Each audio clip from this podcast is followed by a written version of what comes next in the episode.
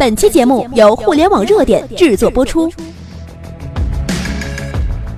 互联网头条新闻，重大事件，每天为你报道。Hello，大家好，欢迎来到互联网热点。那今天呢，我来分享的是又一共享单车出事了，哪一款呢？小蓝单车。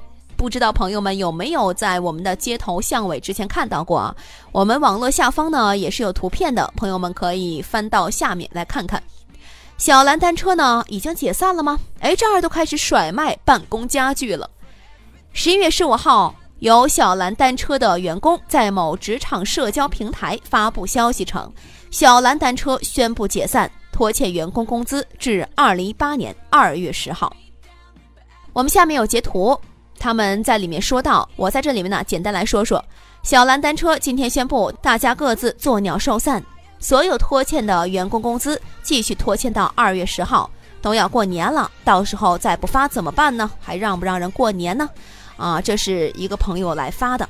根据内部员工透露，小蓝单车呢，昨天就已经解散了大部分的员工，也就是十一月十四号，可能会留一小部分的产品技术转到别的公司。”小蓝单车 HR 昨天开始已在朋友圈卖办公家具了，九五成新的办公家具，时尚简约，出手转让。此外，李刚的另外一家公司与小蓝单车一起办公的野兽骑行，除了高管之外，其他员工呢全部被劝退或者是遣散了。还不如酷骑，老板还不起也是敢做敢当，人家也没跑。那解散你们发邮件了吗？发什么？人家不走破产流程，这是劝退好吗？朋友们，这是员工对话的一个截图，朋友们也可以在我们的网页下方呢来看一下。还有员工透露啊，昨天离职时人太多，让今天呢去签协议，但是今天呢供应商又去办公室闹事了，通知今天都在家。据悉啊，这小蓝单车还有供应商的货款未结，而 CEO 李刚一直在国外，迟迟不肯露面，也没有发任何的消息。媒体报道称，小蓝单车的公关人员已经离职。还有呢，就是他们向小蓝单车的 “O” 字辈的高管求证，未获得回复。内部员工称其早已离职。那么，可能我们想到的就是押金了，对不对？今年三月二十二号，小蓝单车推出了半年特权卡，费用为一百九十九元，只要在有效期内六天有骑行记录且未退押金，一百八十天后即可全额退现。九月末，特权卡进入返现期，但有不少网友表示，小蓝单车突然强制升至全年特权卡，将用户提现时间推迟半年。此事件发生之后呢，网友的投诉声是逐渐掀起的。小蓝单车面临危机的消息由来已久，更早的时候是成都商报曾经报道了。这小蓝单车呢，位于航天科技大厦侠客岛共享办公航天岛的办公室里，已经很多天没有人去上班了。三个维修点已经有两个都被撤离了，维修师傅几个月没有发工资了。十月二十号，小蓝单车曾经发布公告称，用户于二零一七年十月三十号之前申请的退款，将于二零一七年十一月十号前退还完毕。那么呢，在这里呢，我也跟大家来说一下他们的公告的大概内容啊。近期呢，多名用户反馈小蓝单车存在押金退还时间较慢等问题。小蓝单车收到投诉之后，加大人手，采取多措施、多渠道来积极的解决用户的流程等等，啪啦啪啦的啊。那首先呢，它就是退押金的流程，然后第二个呢，说的就是反馈的渠道，还有就是退款的专线，还有就是退款的微信号等等。十月初啊，有多家媒体报道称，小蓝单车成都办公室已经人去楼空了。十月三号还出现了小蓝单车被上门讨债者撒冥币的新闻。对此，小蓝单车创始人李刚回应称是搞笑的谣传。但是到了十一月中旬，小蓝单车承诺的退款期限已经过了，却有不少网友反映并没有收到退款，现在投诉还在上升中。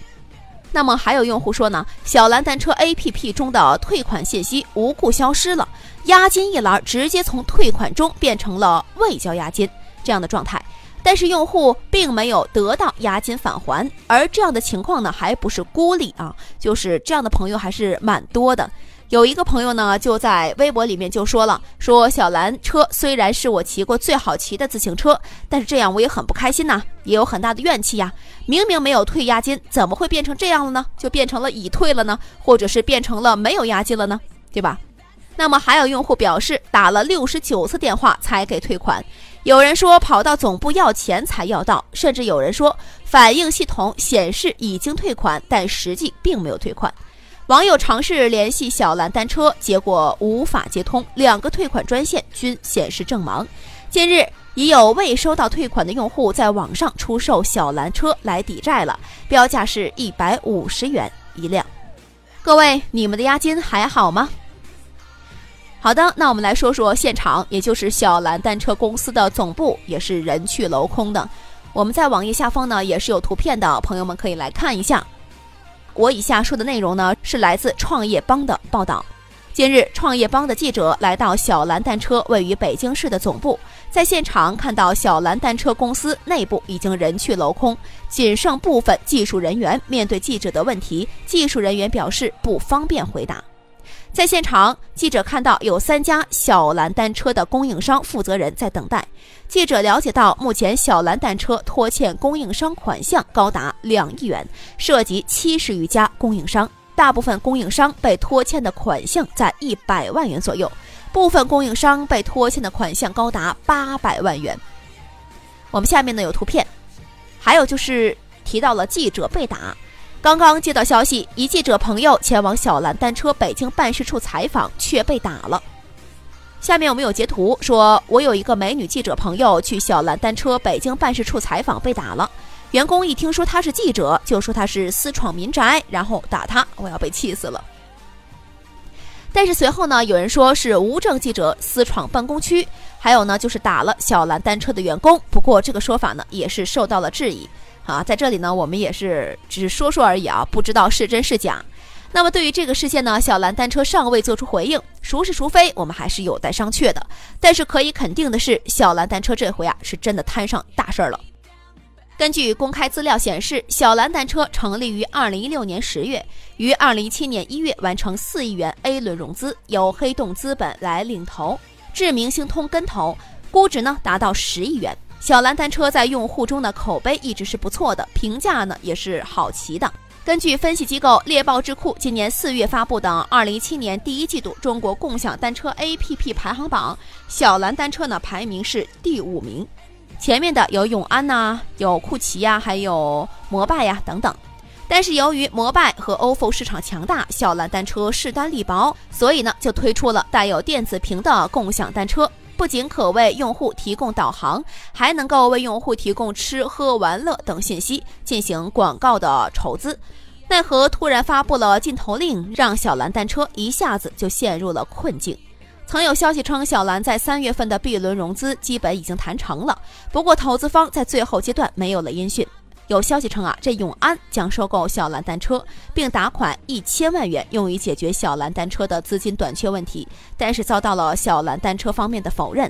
有媒体报道称，小蓝单车还曾经向 ofo、摩拜等提出了收购的意向，但是根据报道，小蓝单车确实进行过并购的这样的谈判，ofo 和摩拜的其中一家呢，也对小蓝进行过尽职调查，但不知因何，最终呢也是未能成型的。说了这么多，想说说这 CEO 李刚到底做错了什么呢？在国内共享单车中啊，这小蓝单车的打法非常特别。ofo 和摩拜虽然侧重不同，但是成本控制都是重点。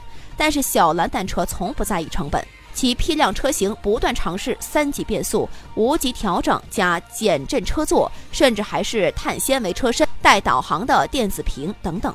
这源于李刚的一个核心判断：用户关心什么呢？车子好不好骑？市场关心什么呢？六个月之后还能不能骑？他预测，随着七到八月份雨季到来，这铁车架的产品呢，它的损毁率会变高，小蓝的优势呢，就逐渐的就显现了。此外呢，他曾经还坚持小蓝一定要死守一线城市，只有核心战场才能证明价值。不幸的是，八月迎来的并不是雨季。和友商退败，而是共享单车指导意见颁布，其赋予大城市限量的权利，导致小玩家再也无法反超了，钱只能用于升级、出海和转战二三线城市。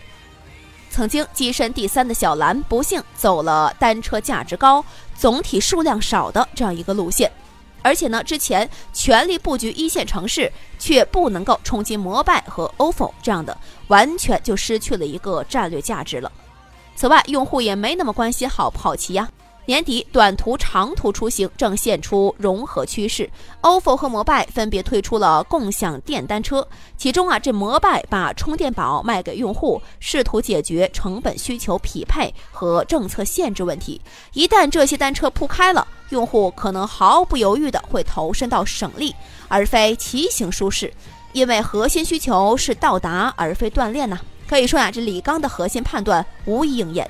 他曾经判断摩拜太重，ofo 太劣质，但都不足以给友商致命一击。他也没意识到，这共享单车一定会与其他出行环节，比如说像共享电单呐、共享汽车呀、网约车短兵相接呀。而摩拜和 ofo 自去年九月滴滴入局，就在准备了。如果说李刚做对了什么，那就是继承野兽骑行体验第一的思路。暂时短暂提供了用户喜欢骑的这样一个共享单车，并拿下了良心单车的称号。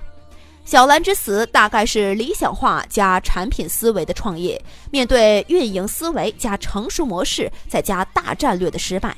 如今小蓝解散，李刚不再是那个和徐小平谈笑风生的梦想家了。现实就是这么残酷。以上就是本期的全部内容。了解更多头条，微信搜索公众号“互联网热点”，点击加微的“互联网热点”进行关注。再次感谢您的收听，拜拜。